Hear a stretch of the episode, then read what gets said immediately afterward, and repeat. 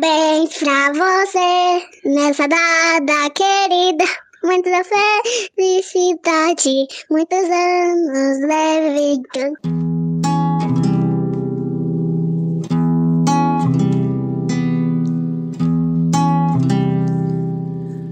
Olá, bem-vindos ao Ampliasf. Este episódio é fruto de uma colaboração entre a Sala de Desenvolvimento e Comunicação do Escritório Regional da Associação Saúde da Família Sul com os CAPs Infantil e J de Parelheiros, o Aquarela, e da Capela do Socorro Piração.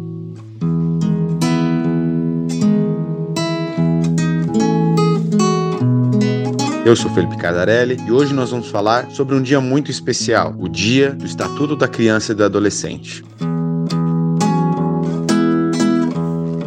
Estou aqui com a Gabriela Galvão, do CAPS Infantil Piração. Tudo bem, Gabi? Prazerzaço, Felipe, de estar aqui nessa festinha de aniversário do nosso Estatuto da Criança e do Adolescente, esse mega popstar da defesa dos direitos da pessoa nessa fase tão essencial para a formação da sua personalidade. Viva o ECA! Mil vivas, Gabi! Vale a gente marcar a presença do Carlos, que é oficineiro do CAPS Aquarela Parelheiros e responsável pela produção do Aquarela Podcaps. Sejam muito bem-vindos ao Ampliasf.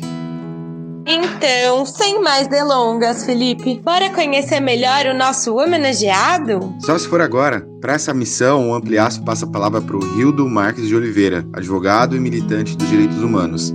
Seja bem-vindo ao aniversário do ECA ECA, para mim, ele é uma grande referência, né? Porque nós acabamos com aquela ideia que existia antes do ECA, que era o jovem em situação de irregularidade social, e nós passamos a ter uma nova concepção, que é de ter o direito integral, que é do acolhimento. Na saúde, sobretudo, vocês chamam de cuidado. A criança e o adolescente eles vão ser cuidados, ainda que em situação de vulnerabilidade, ainda que em situação de atos de violência o Estatuto da Criança, infelizmente, não é colocada nas escolas públicas, não é colocada nos serviços públicos como uma fonte e como uma diretriz para as políticas. Né? A dizer que as crianças que não conseguem entender os seus direitos sobre ainda uma ideia errônea da educação pública e da educação oficial de que as crianças só têm que ter dever. E aí é quando eu e um, um grande grupo é defensor da ideia da pedagogia dos direitos, que o ECA propõe isso, né? Significa que nós só vamos garantir os deveres se nós conseguirmos educar as pessoas pelos seus direitos. E é um erro nós pensarmos que o ECA só dá direito para as pessoas. É um erro para cada direito que existe no, no ECA, existe dois ou três deveres correspondentes. Por exemplo, se nós temos direito à vida, se a criança tem o direito à vida, então é dever da criança e do adolescente fazer todos os esforços para que a vida de todos sejam respeitadas. Esse é o seu dever. Quando nós não temos uma educação, uma pedagogia pelos direitos e a gente só quer fazer educação pelo dever, há uma grande confusão, porque o cidadão ou o adolescente vê mais deveres do que direitos. Quais vêm sendo nos dias de hoje, ao seu ver, os maiores desafios do ECA a gente deve comemorar o Estatuto da Criança e do Adolescente nos seus 31 anos e fazer com que ele de fato seja implementado em todas as políticas públicas. É só assim que nós vamos garantir a dignidade de uma sociedade justa, igualitária e mais democrática. Um abraço a todos e muito obrigado pela oportunidade.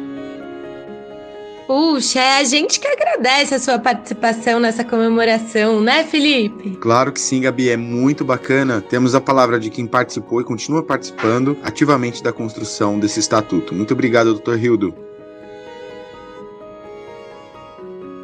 o lugar de fala agora tá com a Heloísa Ravasque da Silva. Ela também é jurista e, além de escritora e autora, é ativista LGBTQIA. Bora falar do aniversariante? O ECA, né? Lei 8069 de 90. Esse aí, Heloísa. Esse é o ECA, o Estatuto da Infância e do Adolescente. Bem-vinda, querida.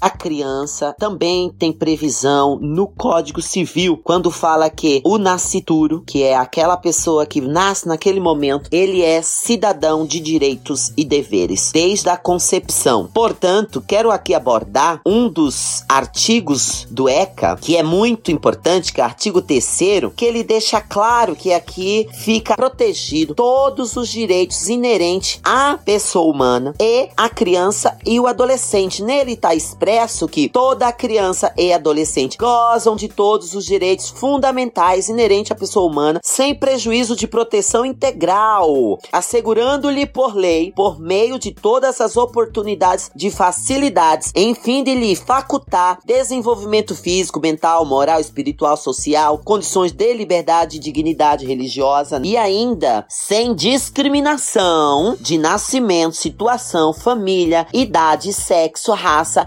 etnia ou cor, religião, crença, deficiência, condição pessoal, desenvolvimento, aprendizado. Resumindo isso tudo, Heloísa, a que conclusão a gente chega? Que todos esses direitos, que inclusive estão garantidos na Constituição Federal, no artigo 1 inciso 3 que versa sobre a dignidade da pessoa humana, ainda está protegido no artigo 5 onde fala sobre os direitos fundamentais. Portanto, é dever de todos cuidar da criança, é dever da sociedade, dos pais e do Estado. Conta pra gente qual a diferença entre criança e adolescente, Heloísa. Criança, para o ECA, ele diz que é até 12 anos incompleto e o adolescente é a partir de 12 anos aos 21 anos. A criança não comete crime ou adolescente comete infração penal. Esses são os temas importantíssimos, atrelados e oriundos do Código de Defesa e Proteção à Criança e o Adolescente. Puxa vida, é muito bacana essa fala tão esclarecedora. Aliás, eu acho que é um gancho muito bom para a gente colocar em cena a Elaina Francisca. Olá. Conta pra gente, quem é essa ilustre moradora do Capela do Socorro, Gabi? Ah, Felipe, a Elânia é uma mulher maravilhosa. Ela é uma mulher preta, periférica, psicóloga e educadora de gênero e sexualidade e que estuda o tema há mais de 10 anos. Elânia, dentro desse universo, como é que vem sendo seu ativismo? Eu tenho pensado e realizado ações relacionadas à defesa dos direitos sexuais e reprodutivos de criança e adolescente. Pronto, Elânia. Agora deve ter uma pá de gente se perguntando se criança e adolescente tem direitos reprodutivos. Isso não é direito de adulto? E aí é que tá. Quando nós falamos de direitos sexuais, nós não estamos falando do direito de fazer sexo. E quando nós falamos de direito reprodutivo, não estamos falando do direito de ter filhos. Quer dizer, não estamos necessariamente falando disso. Com crianças e adolescentes, os direitos sexuais, eles se expressam quando nós falamos do direito à proteção, ao autocuidado, a ser cuidado coletivamente, o direito de ter seu corpo respeitado. Quando nós falamos de direitos reprodutivos, nós estamos falando sobre o direito de crianças e adolescentes saberem sobre concepção, contracepção e planejar um, um futuro filho ou não, né? O direito sexual e direito reprodutivo está nesse campo. Você já deve ter exercido o direito reprodutivo. Você já deve, inclusive, ter incentivado crianças na garantia desse direito. Quando uma criança pergunta: De onde eu vim? Como eu fui parar na sua barriga? Ela está perguntando sobre concepção. E quando você responde, você está garantindo o direito à informação sobre direitos sexuais e reprodutivos. Pois é, pessoal, tendo em vista aí que os juristas já colocaram, a gente achou legal apimentar ainda mais essa prosa, colocando uma visão sobre os desdobramentos que um regulamento como o ECA pode propiciar na nossa sociedade.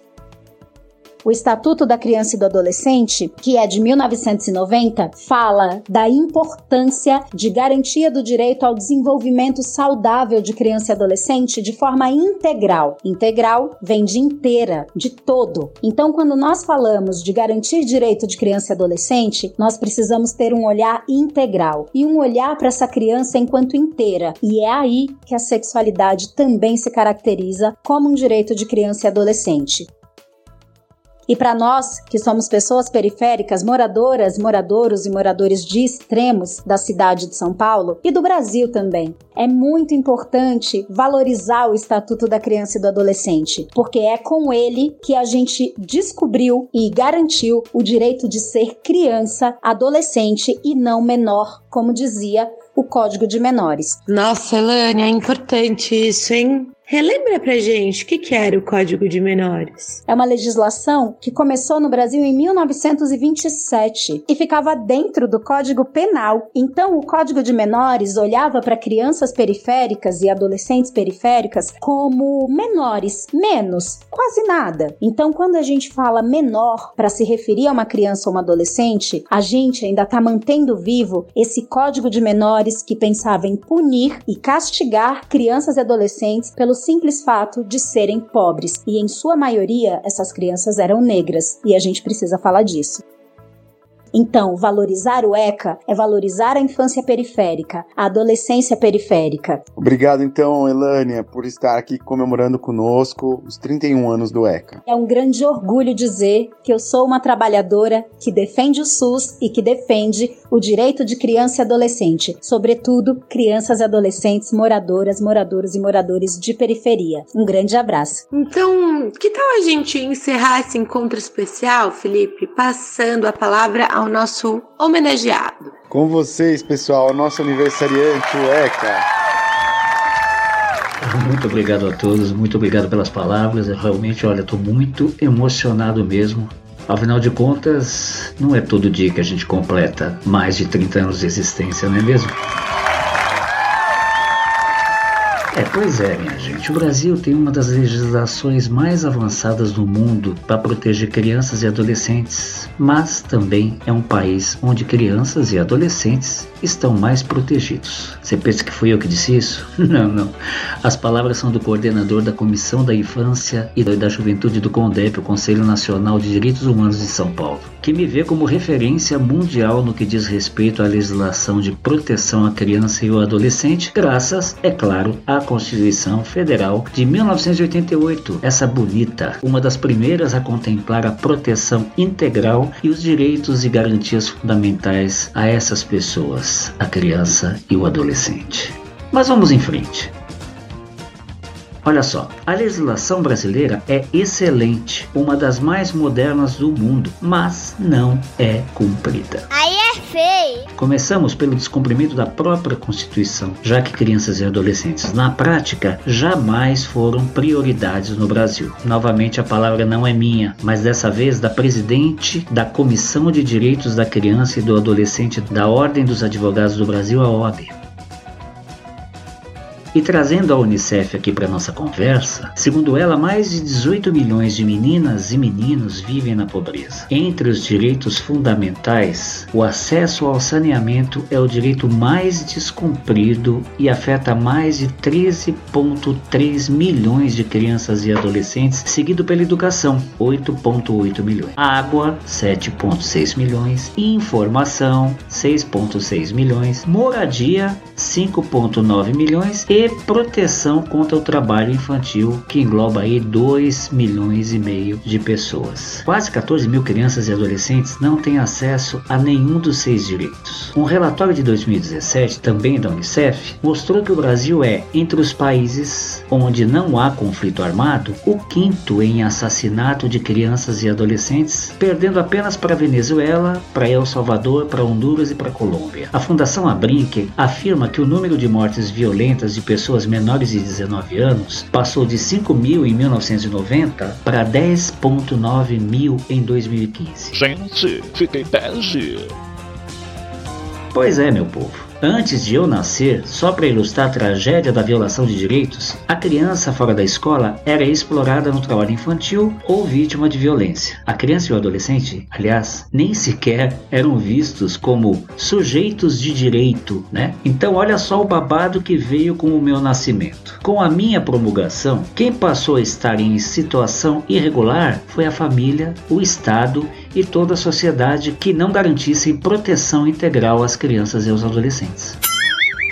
Acho bom mesmo. Pois é, mas afinal de contas, qual que é a minha, né? Deve estar vocês perguntando. Simples. No que toca criança e adolescente, eu quero que toda a cidade tenha somente isso: atendimento de famílias e fortalecimento de vínculos, que elas enfrentem o abuso e a exploração, que elas erradiquem o trabalho infantil, que elas cuidem da drogadição. É isso que eu quero, minha gente. E não só. Eu quero também que haja atendimento às vítimas de maltratos e violência, que se estimule a convivência familiar e comunitária por meio de programas de apoio sociofamiliar e de acolhimento institucional. Eu quero que haja ações socioeducativas e programas de oportunidades e inclusão para que nossos jovens tenham condição de chegar mais preparados ao mercado de trabalho. Será que eu estou pedindo muito? A falta de atenção aos meus desejos só vão ampliar as desigualdades sociais e gerar mais pobreza para a molecada, minha gente. Para seus familiares, podem apostar nisso. E aí, meu povo? Dá-lhe mais criminalidade infanto-juvenil. De acordo com os dados do Conselho Nacional de Justiça, o Brasil tem quase 190 mil adolescentes cumprindo medidas socioeducativas. Ó, o aumento no número de menores infratores só dá pano para manga para quê? Para esse debate sobre a redução da maioridade penal para 16 anos. Não, não, não, não, não, não, não, não, não, não. Vamos agir com mais estratégia, meu povo. Vamos priorizar, sabe o que? Cuidado e prevenção através de políticas sociais. Isso sim, isso custa muito menos que repressão e evita profissionalizar a molecada no crime dentro do sistema prisional brasileiro como ele existe hoje. Vão por mim, podem apostar. O caminho é a inclusão social e a garantia de proteção e melhores oportunidades para nossa criançada e para os nossos adolescentes, porque uma certeza a gente tem. Atenção! Quem não está exclui. O crime só precisa incluir. Cabide. Ah. Então, gente de bem, gente de boa fé, gente que enxerga nessa molecada linda o nosso futuro, o futuro do nosso país, gente que sabe que é nas mãos dessas pessoas, destes seres humanos que nós estamos formando hoje, que está o leme do nosso futuro, eu peço, olhem para mim com mais carinho, agora e também nas próximas décadas. Faço votos que a gente sopre juntos muitas e muitas e muitas velhinhas. Então, bora, bora cuidar agora da terra onde a gente planta essas sementes, tá bom? Obrigado a todos pela homenagem e vamos em frente porque junto vem muita gente. Viva o Statuto! Viva o ECA!